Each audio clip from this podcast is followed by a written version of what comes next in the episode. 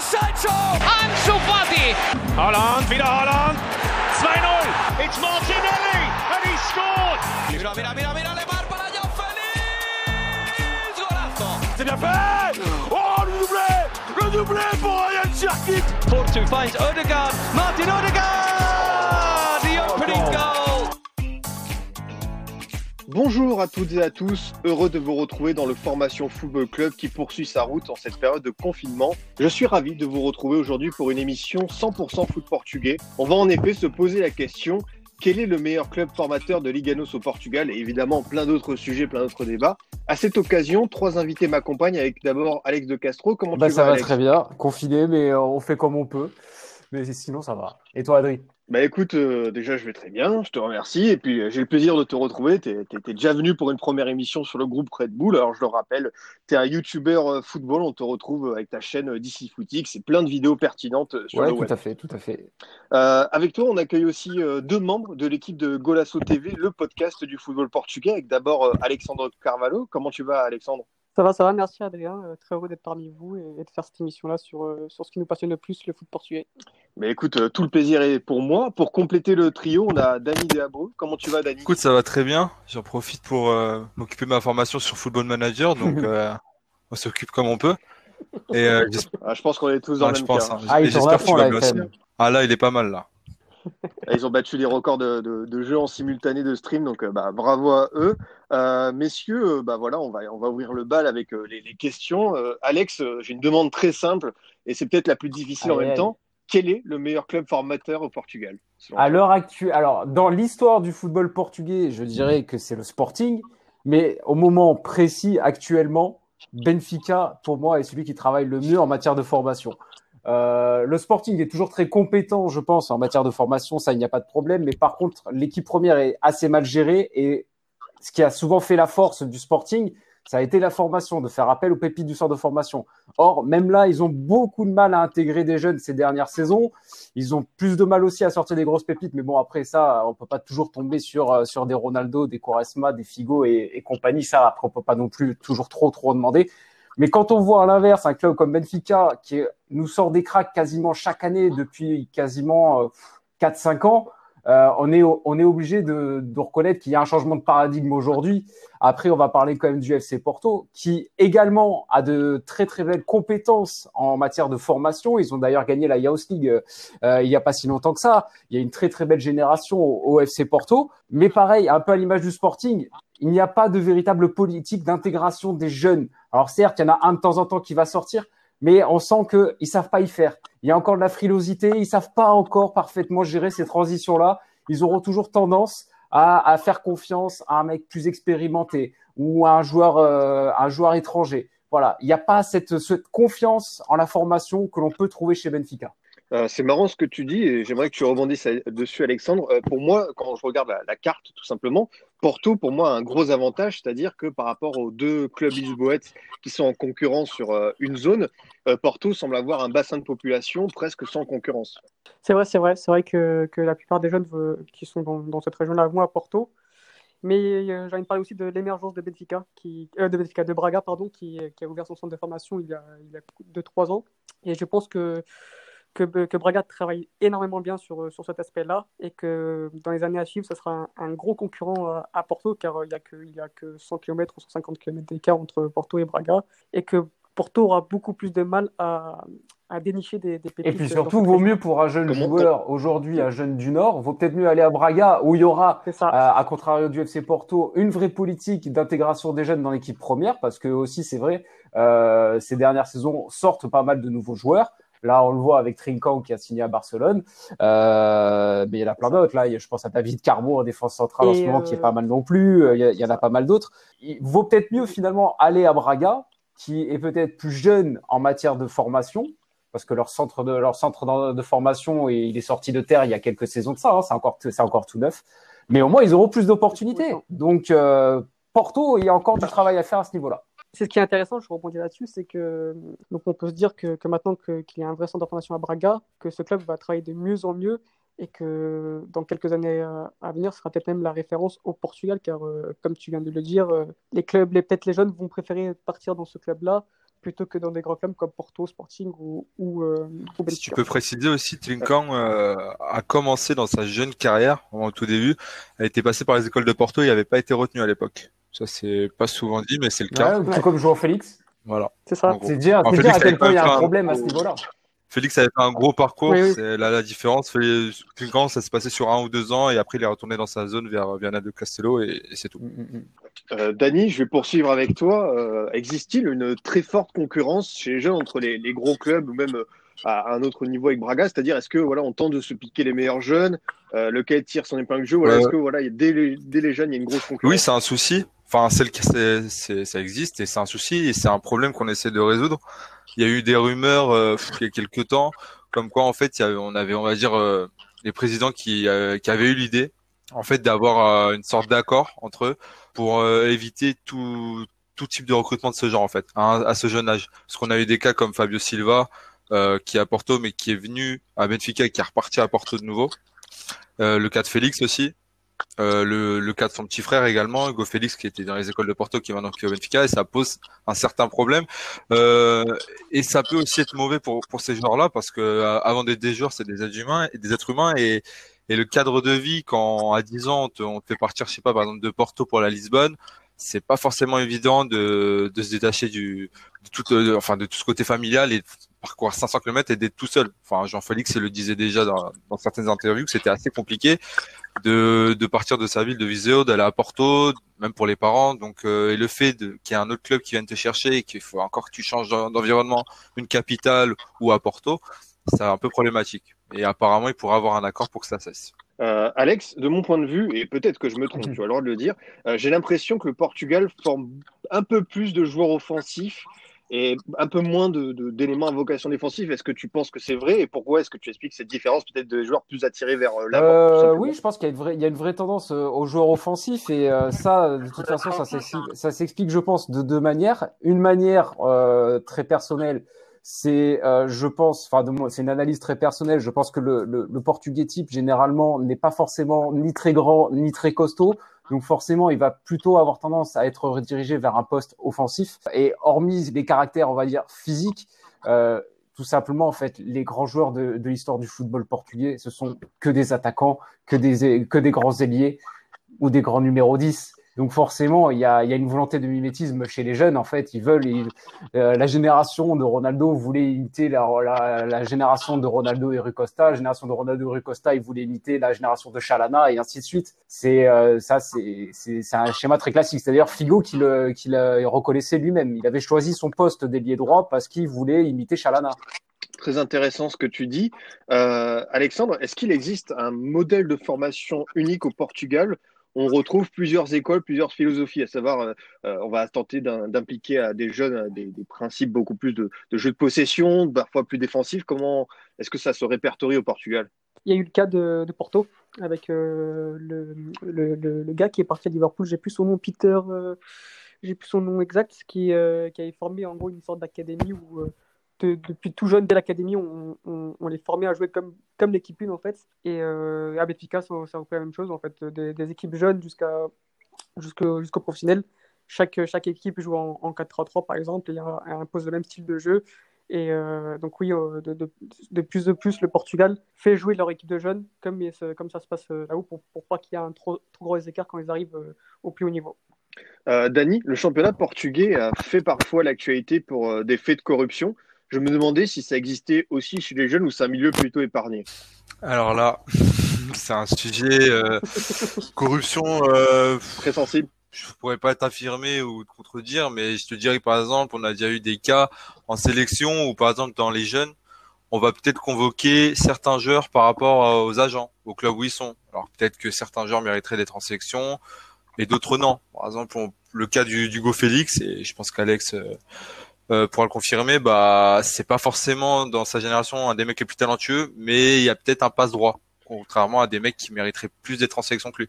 Si tu parles de corruption dans ce sens-là, oui, mais après, dans, si tu me parles de championnat, etc., Je pense Enfin, vrai- enfin, je sais pas. C'est moi, je prends plus de plaisir à justement regarder ces ces matchs-là parce qu'on est très loin de de ce côté médiatique, de tout ce qui est arbitrage, tout ce qu'on pourrait voir par exemple en en championnat euh, régulièrement et on est très loin de ça en championnat junior par Je exemple. pense pas qu'il y ait Enfin, autant d'intérêt à, à faire de, à, à Ouais, corrompre voilà. en fait dans les équipes de jeunes. Effectivement, le, le rôle des agents un peu trop influents, effectivement, ça on peut le retrouver dans les sélections et les sélections de jeunes. Mais euh, je suis assez d'accord avec euh, avec Dani. Je pense pas qu'il y ait particulièrement de corruption au niveau euh, de, des arbitres des matchs euh, dans les dans les dans, ce- dans les matchs de jeunes. En tout cas, il y a rien qui est sorti à ce niveau-là à je ma connaissance. Surtout que, par exemple, euh, bah, chez les jeunes au Sporting, les U17 ne sont même pas qualifiés pour la seconde phase. Parce qu'au Portugal, on a, deux phases. On une phase euh, bah, de, septembre à, à environ février, où c'est les clubs de la région, par exemple les clubs de, Lisbonne, qui vont se rencontrer euh, tous ensemble. Et ensuite, on a une deuxième phase, une phase finale, où euh, tous les gros clubs se rencontrent, en gros, pour déterminer le champion euh, bah, des, des U17, par exemple. Et le Sporting ne s'est même pas réussi à, à se qualifier pour la seconde phase. Donc, je ne pense, je ne pense pas qu'il y ait de la corruption à ce niveau-là. Dany, pour poursuivre, juste tu disais du coup tu suis ces, matchs de jeunes. Juste pour savoir, est-ce que c'est très populaire au Portugal de suivre justement les rencontres de son équipe de jeunes? Voilà, est-ce que quand on supporte Benfica, on est aussi à fond dans, dans, dans les U19, les U17 de Benfica ou Je pense que ça dépend. Après, le, au Benfica, il y a un engouement, un engouement pardon, qui commence à, à venir et qui est de plus en plus présent. C'est, on sait qu'on a, on a un des, actuellement, un des meilleurs centres de formation euh, au monde. Et euh, le fait que le supporter de Benfica se dise ça, ça le pousse à aller plus facilement euh, à notre centre de formation, à assister au match. Parfois, c'est gratuit.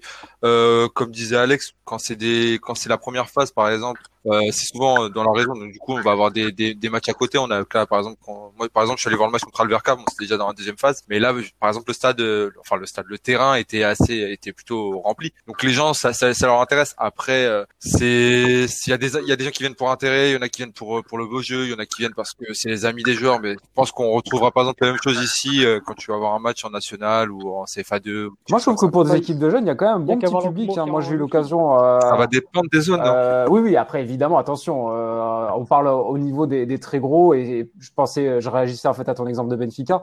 Euh, moi, j'ai eu l'op- l'opportunité euh, à RMC de les, les commenter en Youth League et à chaque fois la tribune, bah, je me dis, purée, C'est vachement plein quoi pour une équipe de jeunes. Alors évidemment, c'est pas le Maracana, mais euh, pour des équipes de jeunes, bah, à chaque fois, j'étais assez agréablement surpris. Je me dis ah oui, quand même. Mais en même temps, ce qu'il faut voir, c'est que dans la, la plupart des projets maintenant de centres de, de centres de formation qu'on a au Portugal, parce que tout à l'heure, on a cité Braga comme club émergent dans la formation, mais il faut pas oublier qu'il y a Rio Ave qui est en train de se doter également d'un nouveau centre de formation.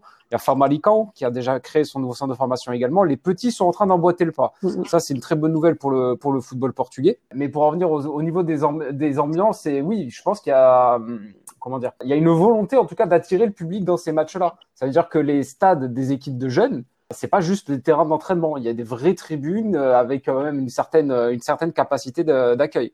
Donc, euh, c'est qu'il y a forcément une demande. Ah oui, oui, quand moi je suis parti voir euh, Benfica à Lyon en Youth League, euh, nos, nos Charles, euh, et c'était Ah ouais, incroyable. monde, hein, c'était rempli, et c'était incroyable, oui, j'ai l'impression de, de, ouais, de voir la limite un, match pro, parce que les, les, les infrastructures ne sont pas telles que, que, que le stade d'Alouge, mais, mais c'était rempli de. Mais après, comme, comme tu dis, là, c'est pour le cas de la Youth League, mais tu vois, c'est le terrain principal. Ce terrain-là, il sert aussi à une équipe, Oui, à, notre équipe B, qui est une équipe professionnelle, qui est en D2.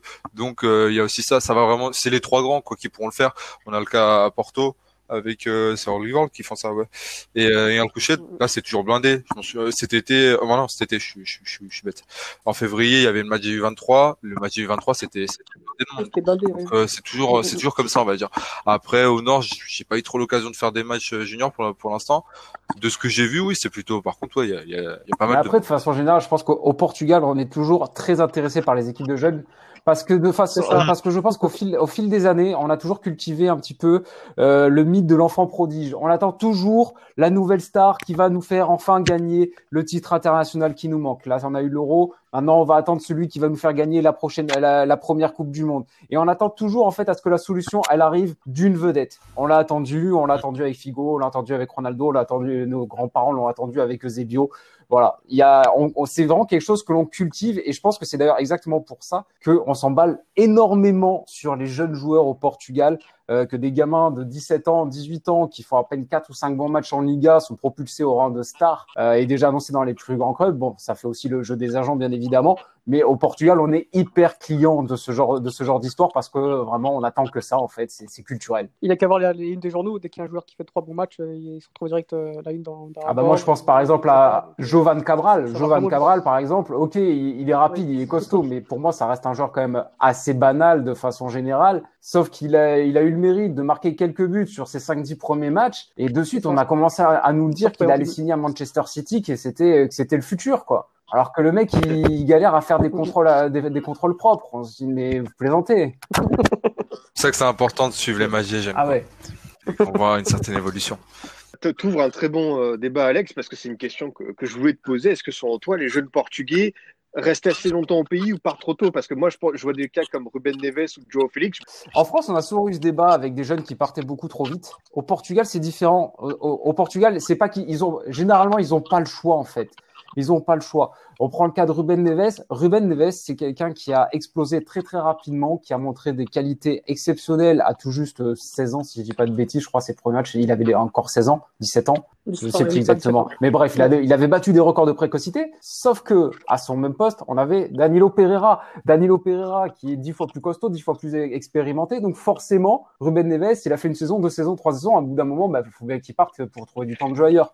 Euh, Joao Félix, c'est différent. Il a dû partir plus vite parce que son club était pressé de faire du business et qu'à 126 millions d'euros, bah, de toute façon, la clause, elle était, euh, la clause libératoire, elle était, euh, elle était euh, levée. Bon, bah, l'agent, il voulait qu'il parte, le, le club veut qu'il parte pour pouvoir faire, pour pouvoir prendre son billet, donc forcément, il est obligé de partir.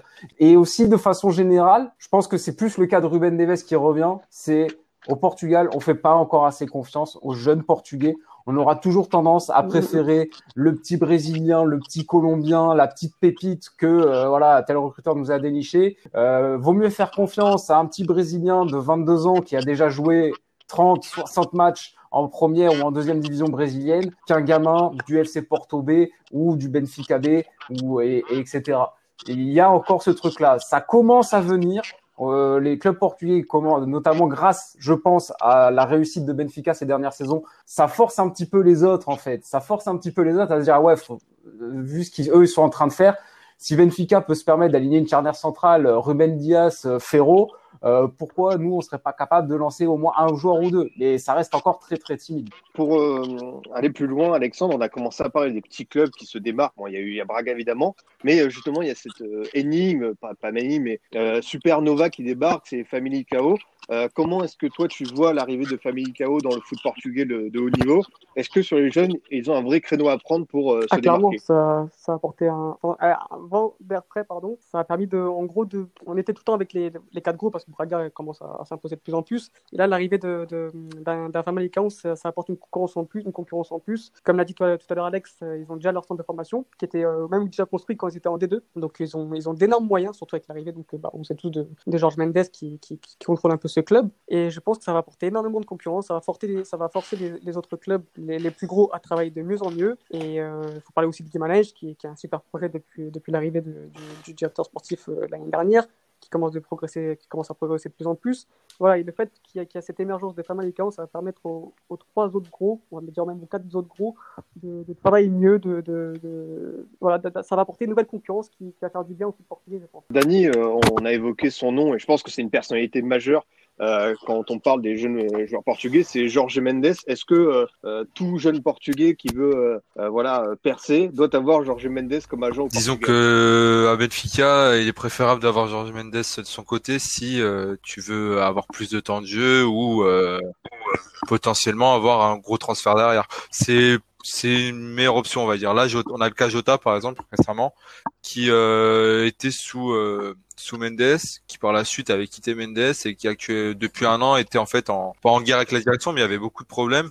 Et euh, dû à son contrat, qui était toujours pas renouvelé, et il s'est renouvelé. On a pris à peu près un an à le renouveler, et euh, on a su euh, au moment du contrat qu'il était repassé sous, la, sous euh, la boîte de Mendes. Donc on sait que il est préférable d'être sous Mendes. Et quand tu regardes même la majorité des, des joueurs euh, chez nous, la plupart, bon Florentino c'est pas c'est pas son cas, mais euh, sont sous Mendes et même si Mendes c'est pas son agent, il- s'il y a un transfert, on va dire que Mendes aura toujours euh, à avoir, euh, à- à- enfin il aura toujours son nez là-dedans quoi. Il, a- il arrivera toujours à s'immiscer dans un transfert, avoir un mot à dire, parler à une personne qui pourra débloquer le transfert ou autre. Tant que derrière il peut recevoir un billet, voilà, tant mieux. Donc euh, Ça a été le cas de Trincao. c'est ça. Trinquant, c'est, il était était le pas sous. Mendes et finalement, on a su que Mendes avait arrangé aussi le transfert avec le Barcelone. C'est le cas aussi de Bruno Fernandes euh, pour son transfert à United, qui est pas du tout l'agent de, donc c'est pas du tout son agent, mais il y a eu euh, Mendes a, a été dans le dans le transfert et a débloqué plusieurs choses. Et il a touché aussi quelques, sûrement un billet. Euh, on a parlé des, des clubs, maintenant on va un peu plus se pencher sur la sélection. Euh, Mhm. Alex, j'ai une question assez simple. Est-ce que, selon toi, la sélection portugaise met les jeunes au cœur de son projet Est-ce qu'un sélectionneur comme Santos leur fait assez Euh, confiance Fernando Santos, c'est pas quelqu'un qui va forcément penser, euh, qui va vouloir toujours tester 10 000 jeunes. Euh, il, a, il aura toujours tendance à chercher l'expérience, je trouve, dans, dans ses choix. Dans ses choix. Euh, maintenant, il a pas non plus peur de lancer, euh, de lancer des jeunes. Voilà, Jean Félix, il l'a euh, très très rapidement, il l'a intégré, il l'a intégré au groupe. Je pense qu'il pourrait peut-être de temps en temps y avoir un petit peu plus de renouvellement euh, au niveau de l'équipe, euh, au niveau de l'équipe A. Mais en même temps, Fernando Santos est assez intouchable en fait ces dernières saisons. Il a un peu le droit de faire la pluie et le beau temps puisque de toute façon, euh, on n'a jamais gagné autant que sous son règne. Donc à partir de là, personne ne peut vraiment oser le, le contester à ce niveau-là, et surtout qu'en plus, euh, il n'y a jamais trop de euh, comment dire de choix euh, aberrants. Mais il n'a pas peur. En tout cas, il n'a pas peur. C'est pas un grand lanceur de jeunes, mais il n'a pas peur. Je me souviens que Jetson Fernandez, par exemple, qui avait fait des débuts tonitruants avec euh, avec Benfica, qui joue actu- actuellement à Tottenham, Jetson Fernandez. euh, je crois qu'il avait même pas 10 matchs euh, euh, en première division avec Benfica qu'il avait été appelé.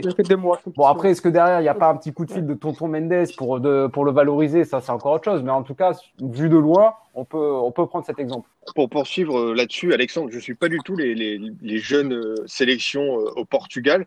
Euh, quelles sont les dernières tendances, les derniers résultats? Voilà, c'est vrai que, par exemple, je ne me souviens pas de, de résultats trop marquants en Coupe du Monde ou en Euro ces derniers temps, mais on a cette victoire en Youth League euh, en club, évidemment, avec Porto. Donc voilà, juste, est-ce que tu peux me faire un petit point sur euh, comment les, les sélections de jeunes au Bah, je Portugal pense se portent que, que la plupart des Portugais euh, connaissent la génération 1999 qui a fait le doublé. On a gagné l'Euro U17 en 2016 et ensuite euh, on arrivait ensuite en finale, en finale de l'Euro U19 alors que c'était des U18 et ensuite on a gagné la compétition donc l'Euro U19 euh, en 2018 du coup et euh, donc voilà ils ont fait le, doublé donc on, a parlé d'une génération de peut-être la meilleure génération de l'histoire du Portugal etc.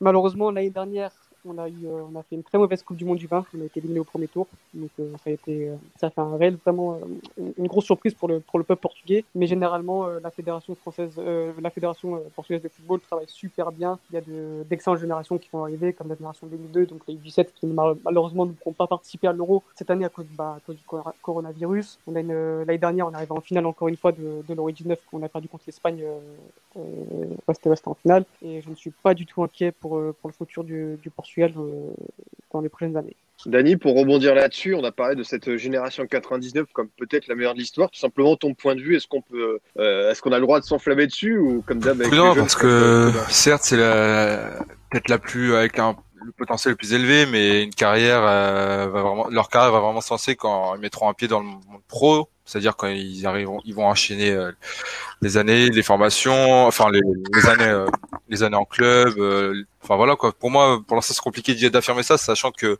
bah, finalement le plus gros transfert euh, de, de la génération 99 n'a même pas participé à l'Euro 19 et l'Euro 17 et on parle de Jean-Félix, il n'était pas. Donc euh, finalement, c'est euh, assez compliqué de se baser sur ça. Mais oui, si on regarde sur, euh, sur sur les joueurs qui sont dedans, euh, ça, ça fait rêver, mais après à voir s'ils s'affirment ou pas. Pour l'instant, euh, il y en a très peu qui se sont affirmés. Euh, chacun, je vais vous demander euh, un point positif que le football français pourrait emprunter au football portugais. Vous connaissez un peu les deux.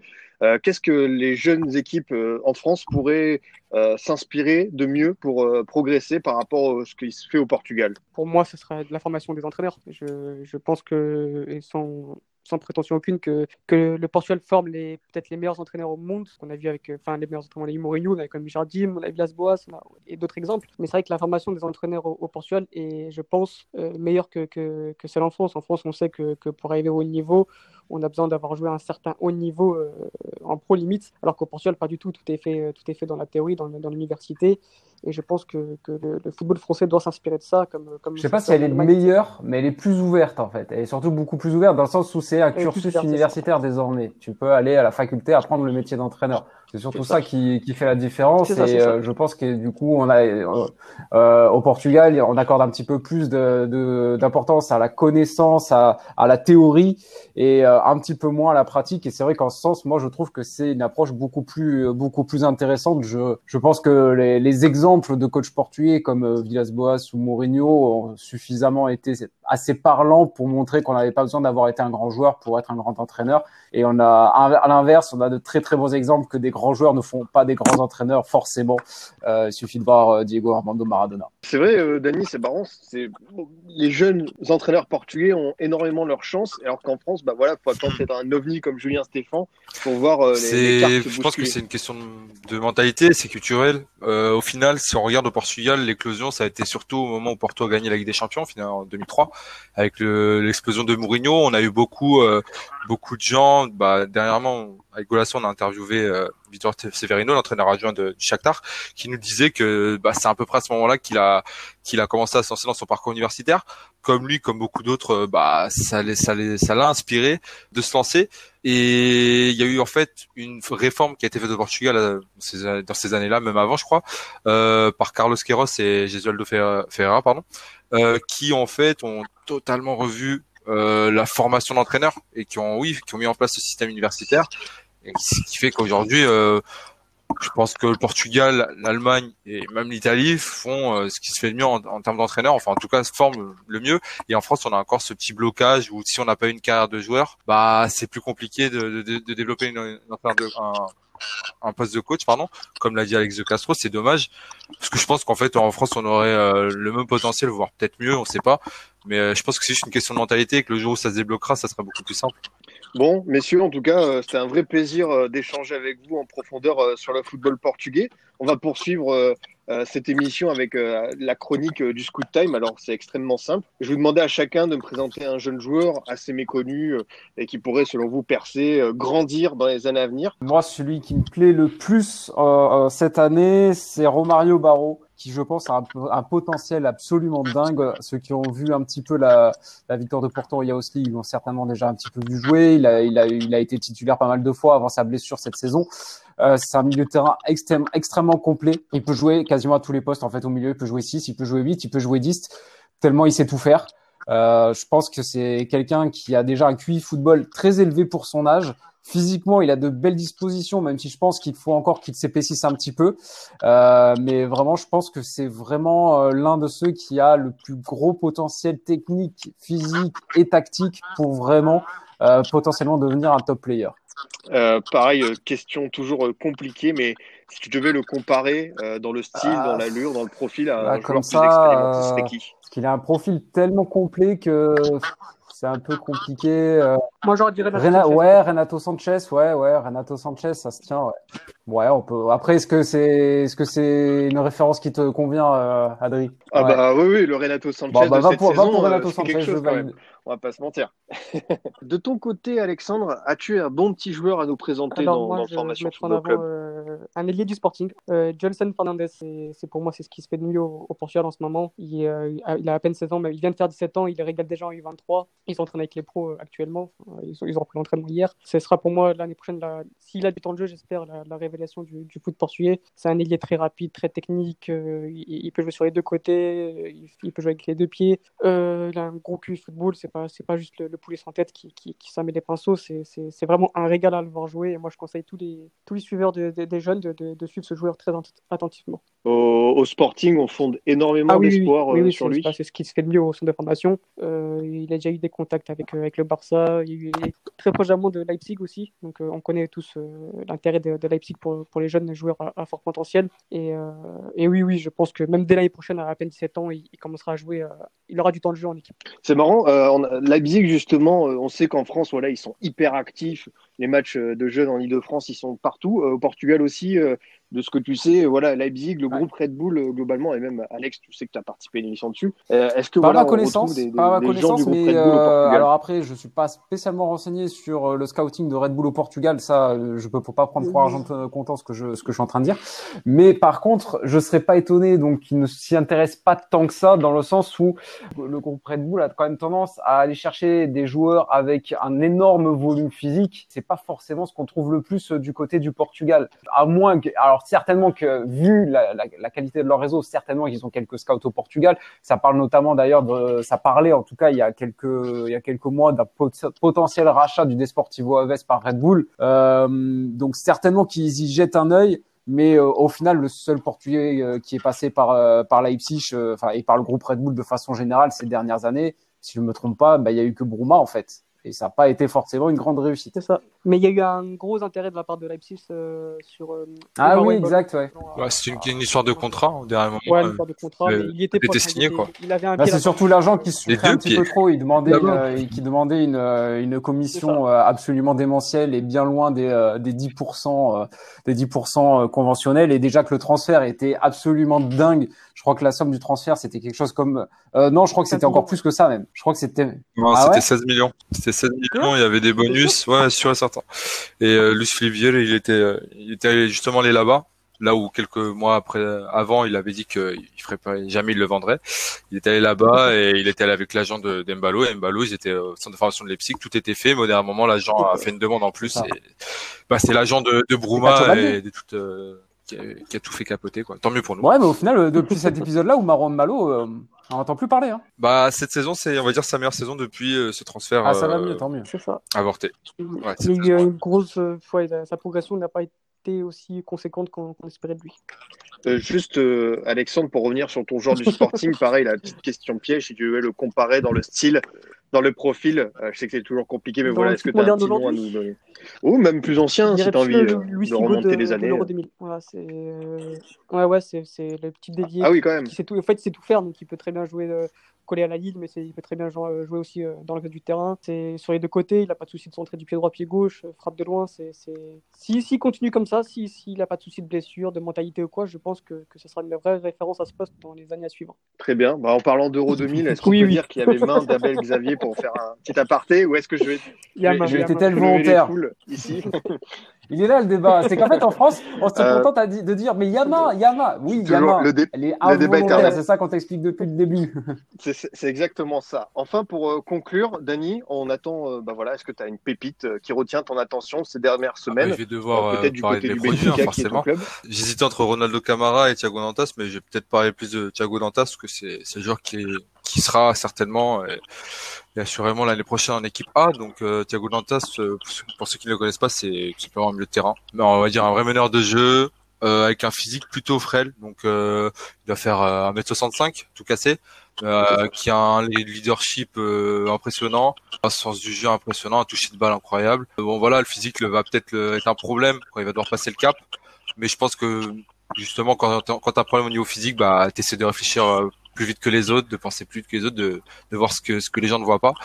Et donc je pense que c'est c'est ce qui va c'est ce qui va l'aider. Pareil, euh, si tu devais le, le faire une comparaison euh, en parallèle, je vais être joueur plus ancien, beaucoup de des fois balle au pied et euh, dans sa vision de jeu, sa, sa qualité de passe, je dirais Iniesta. Ouais, je suis d'accord. Xavi Iniesta, ouais, c'est dans le même je trouve euh, par poste, Iniesta parce je- qu'il est beaucoup plus offensif. Dans un rôle à la à la Jean Félix. Alors évidemment, la comparaison, elle est peut-être moins flatteuse, euh, évidemment, mais euh, il me fait non, non, pense à Félix en fait. Moi, il, il joue quand même assez haut euh, et dans le jeu, je trouve qu'il y a vraiment Ah, il- similitudes. hein. Ça dépend. Si tu regardes son match en Youth League, il est Ouais. partout. C'est un gars qui peut venir euh, redescendre au, au niveau du 6 et combiner avec Ronaldo Mhm. Camara et Brito, comme il peut avec l'équipe B jouer sur le côté un peu comme Pizzi et rentrer dans, dans le cœur du jeu. Mais c'est plus un gars qui va diriger l'équipe et euh, faire la passe plutôt que marquer. Après, ça lui arrive de marquer, mais c'est pas euh, c'est pas ce qui fait le, le plus. C'est un bon tireur de Mhm. coups arrêté également, un très bon euh, tireur de coups francs et de corner pour le coup.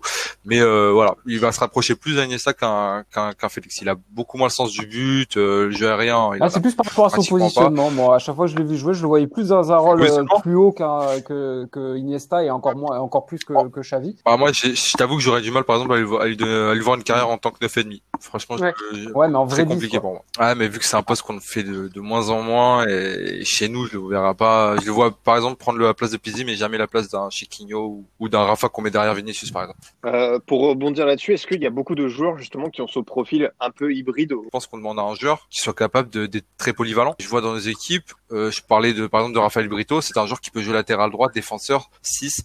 Bon, après, ça, ça c'est particulier, mais on a aussi un Ronaldo Camara qui peut jouer très haut sur le terrain comme, euh, comme Trevor également, ou sur les côtés. Donc, euh, c'est important d'avoir une palette, technique et tactique aussi euh, évoluer parce que je pense que si tu sais jouer à plusieurs postes, tu comprends aussi euh, n'importe quelle euh, demande à ce poste-là. Je pense que si t'es 8, tu, tu sais le 9 et demi, tu sais à peu près ce que, ce que quel genre de ballon il veut, recevoir. Je parle de je parle de ça parce que récemment, Tarab t'as fait une interview avec Smaïl, si je me trompe pas, journaliste de, de Bein Sport, qui disait que maintenant, avec son nouveau poste euh, en tant que 8, bah, il savait donner les ballons au 10, parce que quand il était 10, il savait quel genre de ballon il voulait recevoir. Ce que je trouve aussi intéressant, du coup, quand t'es es assez polyvalent. Bon, bah, on, a, on, note, euh, on note tout ça. Euh, Qu'est-ce qu'on peut voir en ce moment de, de beau euh, sur euh, DC Ah bah là, en ce moment, il y a, il y a à boire et à Alex, manger. là. comme Avec le vidéo, tu confinement, dire occuper que du le temps confinement. à, à consacrer euh, à ma chaîne YouTube. Euh, là, demain, je vais sortir une, une vidéo un petit peu plus euh, historique sur des joueurs qui ont vu leur carrière un petit peu brisée par leur travers, qui ont un peu sombré dans tout ce qui est de, tout ce qui est les vices, la drogue, l'alcool. Et du coup, il y a deux Portugais, il y a deux Portugais avec des histoires assez frappantes. Euh, le plus, le cas le plus récent, c'est Fa- Fabio Paim, grande pépite de football manager euh, devant l'éternel, et un autre qui s'appelle Victor Batista, euh, qui était surnommé le, le Eusebio blanc à l'époque. Euh, J'ai même eu l'opportunité il y a pas longtemps de parler avec une légende du Vitoria Setúbal lors d'un reportage et qui me confirmait que vraiment à cette époque-là, ce mec-là était bien plus fort que que Eusebio, sauf que bah et le mec avait fini euh, complètement accro à l'héroïne et qui n'a pas pu faire la carrière qu'il voulait quoi. Donc voilà, donc vidéo un peu euh, un peu spéciale demain. Super euh, intéressant. On va, on va regarder ça évidemment très vite. Euh, sur Golasso TV, euh, Une grosse interview, une super interview sur, euh, donc avec euh, Victor Severino, comme l'a dit Dan- Dani tout à l'heure, euh, qui est l'entraîneur adjoint de, de, de Luis Castro du, du Shakhtar. Et vraiment, c'est un régal à écouter. Il nous a appris énormément de choses. Donc, on a sorti la première partie là, hier et la deuxième partie sortira dans, dans les jours à suivre. ok, très Ouais, bien. Bah, en Avec tout cas, plaisir, comme merci beaucoup, messieurs. C'était super enrichissant. Avec plaisir. Merci beaucoup, Bienvenue pour une Merci, prochaine émission. De mon côté, chers auditeurs, je vous dis à la semaine Vous pouvez toujours nous écouter sur Deezer, Spotify, SoundCloud et iTunes. À très vite pour une nouvelle émission du Formation Football Club.